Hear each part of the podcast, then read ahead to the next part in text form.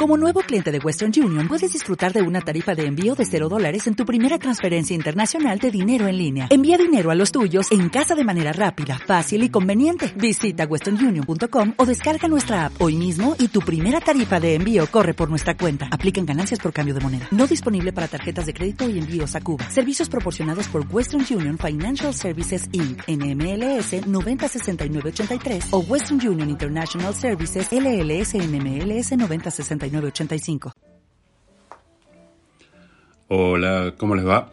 Para este décimo segundo formato tenemos previsto iniciar el abordaje del punto 4 de la unidad 4, así que es propósito de esta entrega tratar el pronunciamiento de Urquiza de 1851, la formación del ejército grande y la batalla de Caseros. Por su parte también analizaremos la caída del régimen rosista, los protocolos de Palermo y finalmente el acuerdo de San Nicolás. Previo a concretar este abordaje, considero oportuno poder contextualizar dicho tiempo histórico bajo el concepto de crisis. Crisis, al decir del teórico italiano Antonio Gramsci, puede entenderse como el momento entre algo que está muriendo y algo que está por nacer. Arrancamos entonces con el pronunciamiento de Urquiza, pero antes de ello, cabe indagar sobre quién era justo José de Urquiza. Urquiza nacido en 1801 y fallecido en 1870, a partir de su designación como gobernador entrerriano en 1841, había movido las piezas necesarias para poder convertirse en el árbitro del litoral, sin por ello descuidar el progreso y la gestión de su provincia. Provenía de una familia de cierta participación política, el papá, un inmigrante vasco emparentado con los Álzaga, fue alcalde de Concepción del Uruguay.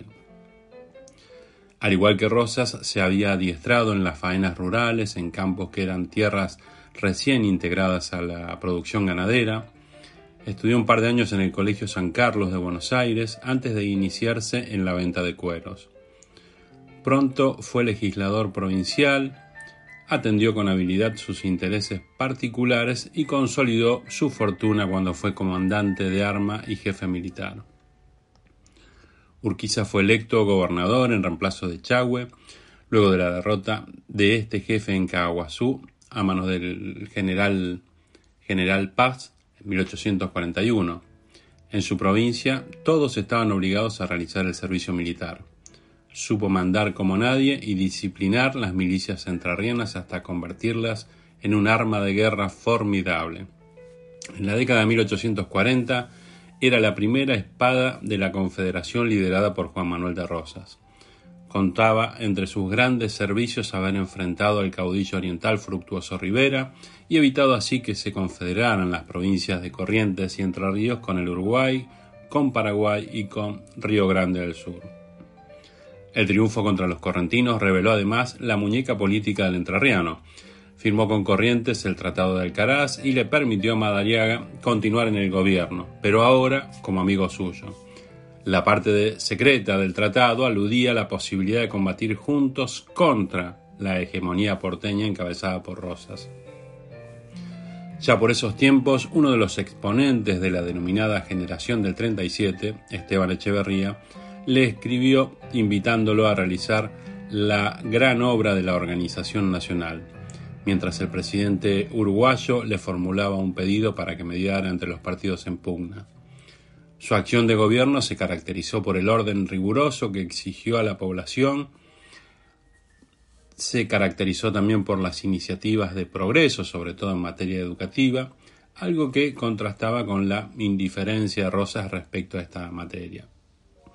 Ahora sí, entonces, respecto del pronunciamiento de Urquiza, en 1851, el periódico entrerriano La Regeneración sostenía que ese sería el año de la reorganización nacional, lo cual fue interpretado como una señal de rompimiento de hostilidades. Rosas tenía la costumbre de renunciar al manejo de las relaciones exteriores para obtener apoyo y consolidarse, y así lo volvió a hacer ese año. Por intuición o por percepción de no estar situado ante el mismo escenario, Rosas retiró su renuncia, pero ya era tarde. Urquiza, el 5 de abril de 1851, remitió a los gobernadores una circular por la que sostenía la necesidad de retirar a Rosas las facultades de representación conferidas. Días después, el primero de mayo, se produjo el llamado pronunciamiento de Urquiza, por el cual, en uso de las facultades conferidas por la legislatura entrerriana, acepta la renuncia de Rosas y esa provincia reasume su soberanía, pudiendo desde ese momento entenderse con los gobiernos del mundo. Algunos de los puntos de dicho pronunciamiento eran los siguientes que es voluntad del pueblo entrerriano reasumir el ejercicio de las facultades inherentes a su territorial soberanía delegadas en la persona del excelentísimo señor gobernador y capitán general de Buenos Aires, ello para el cultivo de las relaciones exteriores y dirección de los negocios generales de paz y guerra de la Confederación Argentina. Esto en virtud del Tratado del Cuadrilátero de las Provincias Litorales firmado en fecha 4 de enero de 1831. Otro aspecto era que, una vez manifestada así la libre voluntad de la provincia Entre Ríos, queda ésta en actitud de entenderse directamente con los demás gobiernos del mundo, hasta tanto quede conformada la Asamblea Nacional de las demás provincias hermanas y sea definitivamente constituida la República. Ese mismo día Urquiza sanciona un decreto por el cual reemplaza el lema rosista Viva la Santa Confederación, mueran los salvajes unitarios, y lo reemplaza por otro que pronunciaba los tiempos por venir. Viva la Confederación Argentina, mueran los enemigos de la organización nacional. Como repercusiones ante dicho pronunciamiento, Corrientes, a través de Benjamín Virasoro, se plegaba a Urquiza y acepta la renuncia de Rosas. El resto de las provincias dieron su apoyo a Rosas y Urquiza pasó a ser el loco traidor salvaje unitario. Sin embargo, la mayoría actuaba por el sometimiento imperante. Prueba de ello es una carta que llega a Urquiza del gobernador de Tucumán, Celedonio Gutiérrez, en el cual le pide el derrocamiento de Rosas. La legislatura bonaerense, por su parte, acepta la retractación de la renuncia de Rosas y declaró traidor a la patria a Urquiza y lo puso fuera del amparo de las leyes. A partir de dicho pronunciamiento, comenzaron a tener mayor visibilidad los opositores a Rosas que deseaban liberar al litoral de la tiranía de la aduana porteña, y advertían que sólo Urquiza reunía las condiciones necesarias para encarnar las aspiraciones regionales y sumar a este cambio económico las transformaciones políticas necesarias. Otro tanto acaecía desde Montevideo, le llegaban mensajes para que encabezara la lucha contra Rosas y contra su aliado, Oribe. Este consiguió recursos y la promesa de colaboración militar sobre la base de definir la zona fronteriza del Uruguay y el Brasil. El ministro uruguayo Herrera Yorbes, entre tanto, procuró convencer a Urquiza de la necesidad de aceptar la colaboración brasileña. El entrerriano finalmente aceptó y quedaría en la jefatura de la vanguardia del ejército argentino. La política exterior de la Confederación disgustaba al imperio. Rosas insistía en considerar al Paraguay como una provincia argentina y se negaba a reconocer su soberanía y el derecho a navegar libremente por los ríos interiores de Argentina. En octubre de 1850, la legislatura de Buenos Aires votó la ruptura de relaciones con el Brasil y llamó al país a su representante en la Corte Imperial. Por su parte, el Tratado de Alianza Ofensiva Defensiva entre Brasil, Entre Ríos y Montevideo, firmado el 29 de mayo, se proponía mantener la independencia del Uruguay y ratificar el territorio oriental. En otras palabras, se proponía combatir a Oribe, y Paraguay en esa oportunidad se negó a firmar. Fuerzas brasileñas, entrerrianas y correntinas confluyeron sobre el territorio uruguayo desde el norte y desde el oeste, mientras la Marina Imperial se aprestaba a bloquear los ríos. Oribe fue derrotado rápidamente y en las cláusulas de la capitulación se estableció que no habría ni vencedores ni vencidos. Esa es una marca característica de Urquiza. El segundo tratado que se firma con el agregado de Corrientes y se estipulaba que la guerra no era contra la Confederación, sino que era contra Juan Manuel de Rosas, Brasil prestaría apoyo naval y económico a cambio de la posterior apertura de los ríos Paraná y Uruguay. Invitado Paraguay a firmar, esta vez sí refrendó el acuerdo, pero a cambio de que reconozcan su independencia y la libre navegación de los ríos. Por lo demás, entre ríos y corrientes llevarían adelante las acciones militares. Otro tratado, esta vez firmado en Montevideo el 29 de mayo de 1851, entre Entre Ríos, Brasil y Uruguay, se unen en alianza ofensiva-defensiva con el objeto de mantener la independencia y pacificar el territorio uruguayo, haciendo salir a Manuel Oribe y sus tropas, mayoritariamente argentinas, y proceder a la elección libre del presidente de la República, según lo establecía la Constitución del Estado Oriental. Se establecía también que el único fin era la independencia real y efectiva de Uruguay, y que si por causa de esa misma alianza el gobierno de Buenos Aires declarase la guerra a los aliados, individual o colectivamente, la alianza actual se convertirá en alianza común contra dicho gobierno. El tratado firmado en Montevideo el 29 de noviembre de 1851 entre Brasil, Entre Ríos, Montevideo y Corrientes, a este tratado también adhiere Paraguay, también manifestando que pide como contraprestación el reconocimiento a su independencia. También se establece que producto de reconocer que las declaraciones oficiales del gobernador de Buenos Aires, esto es de Rosas, y el carácter de los preparativos bélicos que éste está haciendo, los coloca en el caso de la alianza común estipulada contra el gobierno de Buenos Aires. Esto estaba suscripto en el Tratado del 29 de mayo. Los estados aliados entonces declaran solemnemente que no pretenden hacer la guerra contra la Confederación Argentina ni coartar de ningún modo la plena libertad de sus pueblos, sino que pretendían liberarla de la opresión que sufre bajo la dominación tiránica del gobernador Rosas.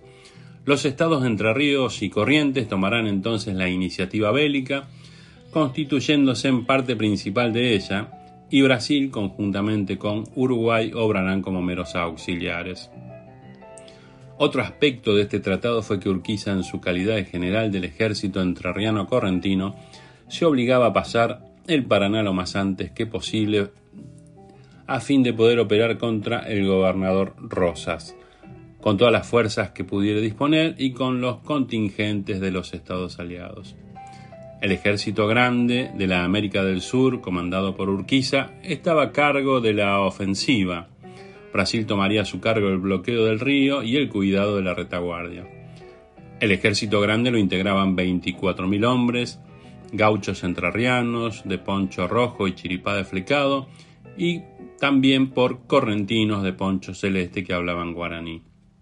Rosas había optado por esperar al enemigo replegado en el oeste de la ciudad, cerca de los cuarteles de santos lugares, disponía de 23.000 hombres, improvisados casi todos y con algunos jefes veteranos. En la mañana del 3 de febrero se libró la batalla en los campos de Morón y de Monte Caseros. A pesar de que las fuerzas eran parejas, la lucha fue tan breve que algunos testigos la calificaron de simulacro de combate. Rosas dirigió en esa oportunidad personalmente a sus tropas. Antes de que se extinga la lucha, Rosas abandona el campo de batalla rumbo a la ciudad, hace un alto en el camino para escribir su renuncia, dirigida a la sala de representantes de la provincia. Herido en una mano, pide disculpas por la trabajosa letra y el lápiz con que redacta los breves renglones. Cuando Rosas vio que todo estaba perdido, se refugió en casa del ministro inglés acreditado en Buenos Aires. Confiaba en la diplomacia británica para su seguridad y la de su familia. Esa misma noche Rosas se embarca en un navío de guerra de Su Majestad Británica. Unas semanas más tarde llegaba a Southampton. Murió en 1877 tras 25 años de exilio en una chacra de su propiedad. Volviendo al tiempo bajo análisis, Rosas fue derrotado y ese mismo 3 de febrero de 1852 partió hacia su exilio en Inglaterra, haciéndose cargo justo José de Urquiza del lugar que dejaba Rosas. Se presentó en la provincia porteña como jefe del ejército aliado. Se instaló en Palermo y ordenó ejecuciones sumamente arbitrarias a fin de demostrar su autoridad. El 19 de febrero entró la ciudad frente, al frente de sus tropas con galera, poncho y aperos de plata. Urquiza hizo designar gobernador de Buenos Aires al doctor Vicente López y Planes, autor del himno nacional y ex presidente del Tribunal de Justicia en tiempos del rosismo. Esto fue todo un desaire para Valentín Alsina, emigrado, ex ministro de Rivadavia y conspicuo masón, quien aspiraba al mismo cargo. Concluía así un extenso ciclo político que, como decía en el encuentro anterior, es reivindicado por propios por haber mantenido la unión nacional y defendido la soberanía, mientras que sus opositores lo cuestionaron por la violencia política ejercida. Ahora analizamos los denominados protocolos de Palermo. Con la caída de Rosas se abre un proceso de transición en el cual coexistirían dos polos antagónicos. Por un lado Urquiza con las trece provincias y por otro Bartolomé Mitre, que representaban a la provincia, a la ciudad, al puerto y a la aduana. Decía antes que Urquiza designó gobernador provisorio de Buenos Aires a Vicente López y Planes, quien a su vez designó a Valentín Alsina como ministro de gobierno. Alsina se transformaría en el más crudo opositor a Urquiza. En abril de 1852 se realizaron elecciones para integrar una nueva junta de representantes que confirmó a López y Planes como gobernador y Alsina renuncia entonces a su cargo. Por su parte, Urquiza continuó con su lógica de ni vencedores ni vencidos y en virtud de ello decidió no invadir ninguna provincia, sino negociar con ellas en los términos de olvido de lo pasado y convocatoria a organizar la Unión Nacional.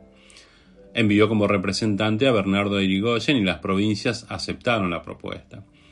En abril de 1852 se reunieron los gobiernos de Entre Ríos, de Buenos Aires, de Corrientes y de Santa Fe y se firmaba un tratado con las siguientes características.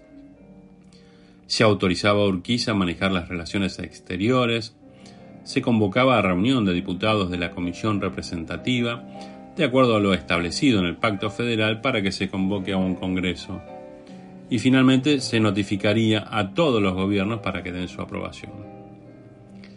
Así las cosas y ya cerrando este encuentro abordamos el último tema previsto que era el Acuerdo de San Nicolás.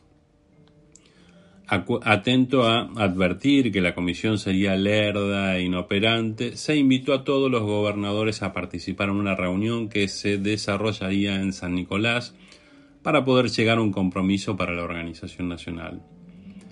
El 29 de mayo de 1852 estuvieron representadas 11 provincias, Córdoba, Salta y Jujuy, no asistieron pero adhirieron al acuerdo. Allí se afirmó lo que hoy se considera una preconstitución, la base fundamental de nuestra organización nacional. En las cláusulas del acuerdo se establecía sobre la organización del Congreso, que era declarado constituyente, que tendría por finalidad arreglar la administración del país bajo el sistema federal, su comercio interior y exterior, su navegación y la distribución de la renta pública. Se debía instalar en agosto de 1852 en Santa Fe con diputados electos por las provincias. Se establecía la igualdad jurídica de todas las provincias. Esto fue generador de un, uno de los generadores del conflicto con Buenos Aires. Otro aspecto, los diputados no podrían tener limitaciones a sus facultades. Las provincias podían retirar a sus diputados, pero debían nombrar a otros. También se establecía que los diputados gozarían de inmunidad. Sobre la sanción y promulgación de la Constitución, la misma sería sancionada, simple mayoría de votos, el encargado de las relaciones exteriores debía promulgarla, era Urquiza los protocolos de Palermo. Sobre la creación de un Ejecutivo Provisorio se creaba el director provisorio de la Confederación Argentina, se lo elegiría a Justo José de Urquiza, se creaba un Consejo de Estado asesor del director y se establecían atribuciones a este director. esto es, poner en ejecución el Pacto Federal de 1831, proveer viáticos y dietas a los diputados al Congreso, instalar y abrir las sesiones, intervenir en casos de conflictos entre provincias, era el jefe del ejército, reglamentaba la navegación, el correo, la creación de caminos y de postas. También se establecían obligaciones para los gobernadores, esto es, mantener la paz en sus provincias, fomentando la concordia y el olvido, y también se establecía que debían cooperar en caso de conflictos entre las provincias. Sobre las cuestiones económicas se eliminaban las aduanas interiores y los derechos de tránsito. Finalmente también se decide la creación del Tesoro Nacional.